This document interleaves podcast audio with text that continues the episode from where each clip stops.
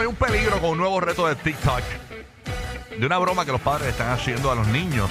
Tres minutos te digo. Burbu, ¿qué tienes por allá? Cuéntanos. Mira, eh, me acordó a ti esta, esta noticia porque tú has expresado aquí en, en otras ocasiones que a ti te gustaba mucho la serie de Friends, ¿verdad? No. No. Nunca la he visto. Ah, de Me- verdad, me- pues eras tú. Me gusta, También- la, a Yo mí me sé que gustaba alguien me Friends, había dicho sí. aquí que le me gustaba gusta, la la, serie me de gustan las Friends. t-shirts y eso, pero nunca la he visto. Y De que- verdad que nunca la viste. No, Nunca Friends la vi. Estaba cool.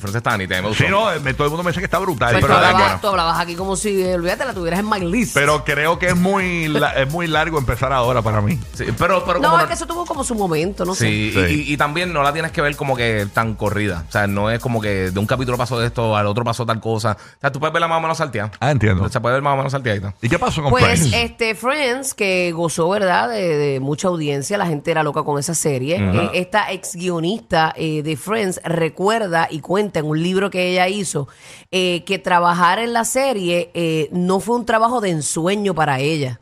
Ella dijo que cada vez que ella pues se fajaba, trataba de hacer el guion más brutal, eh, que para ella sí era, era como que le hacía mucha ilusión conocer a- al elenco y todo.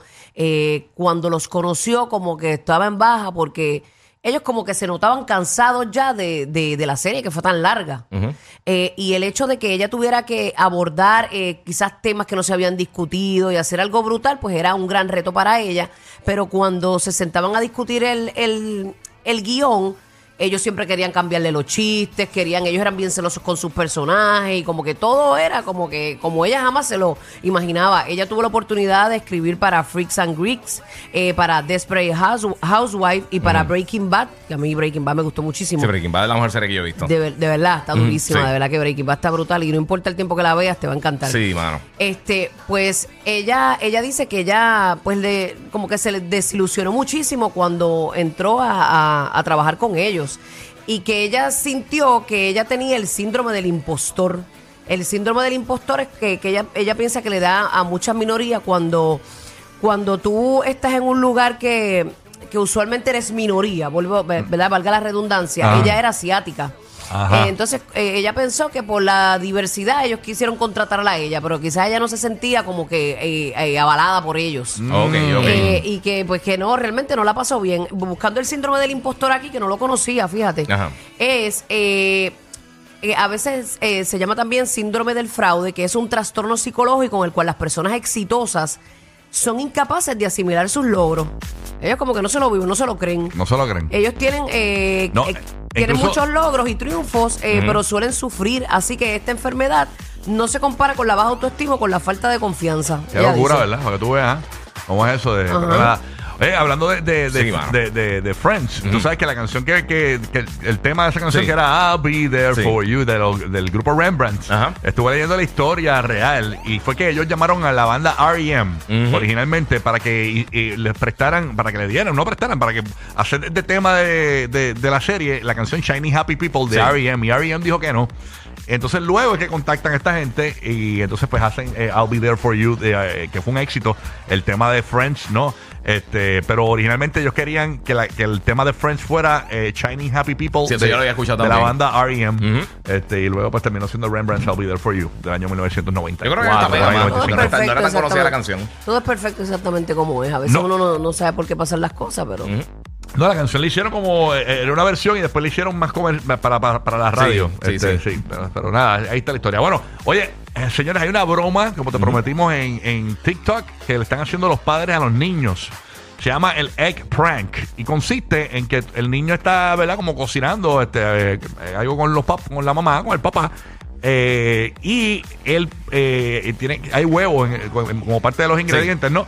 Y en el video la mamá le rompe el huevo en la frente a, a su niño o a su niña.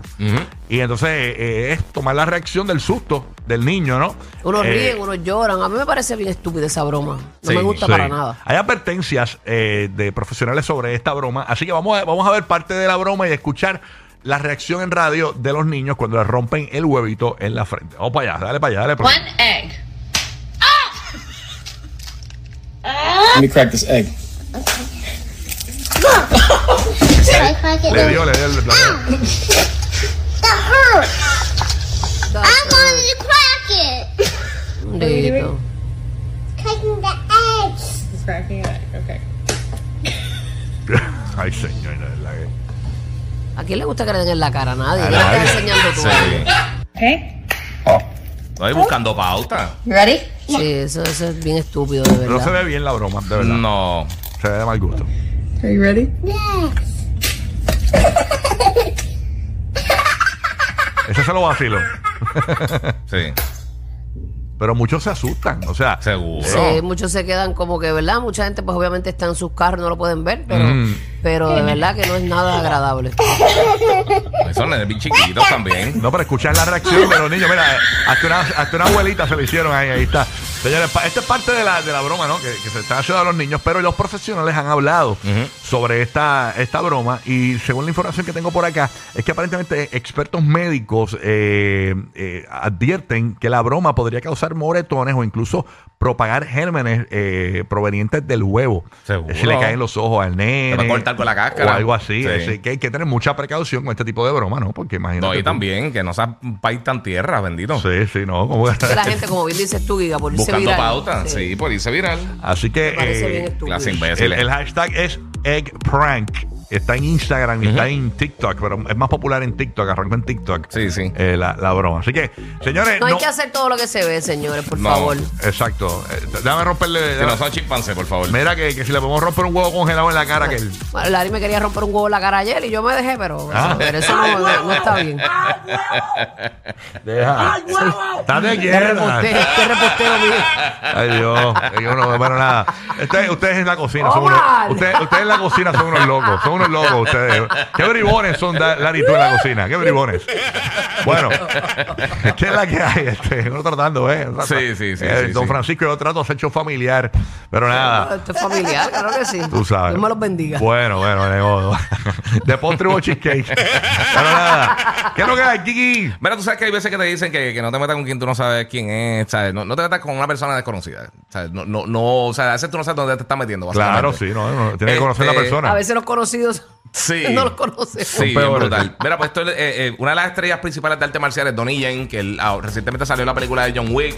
Él salió en, en- en Star Wars, este Rogue One, y ha ha hecho las películas de Ip Man que son bien populares.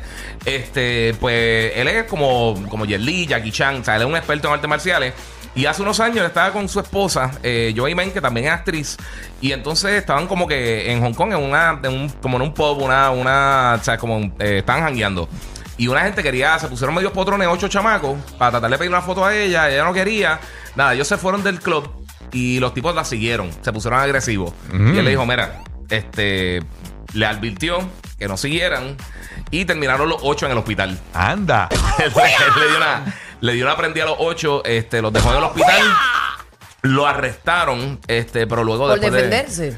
Eh, no, bueno, lo arrestaron inicialmente. Después que se dieron cuenta de lo que pasó, pues entonces lo soltaron. Estuvo, o sea, lo, lo arrestaron al momento y lo soltaron después de que hicieron la investigación. Pelear con el que peleó con el John Wick en la última película. Eh. Con, con el caballote que, que estuvo en, en Wow. John Wick dando cantazos. So, sí, Eso como si yo, yo veo por ahí a Amanda Serrano y me le cuadro.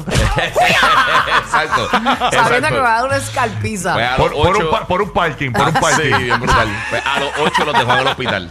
A los A los ocho. ocho los dejó en el hospital y pues eso para que aprendan. Y los que no han visto las películas de Ip Man, el, el personaje de Ip Man existió de verdad y él era el maestro de Bruce Lee. Mm, ay, nada más, nada más. Solamente eso, para que tengan una idea ahí, este, eh, Donnie Yen se metieron con él ocho personas.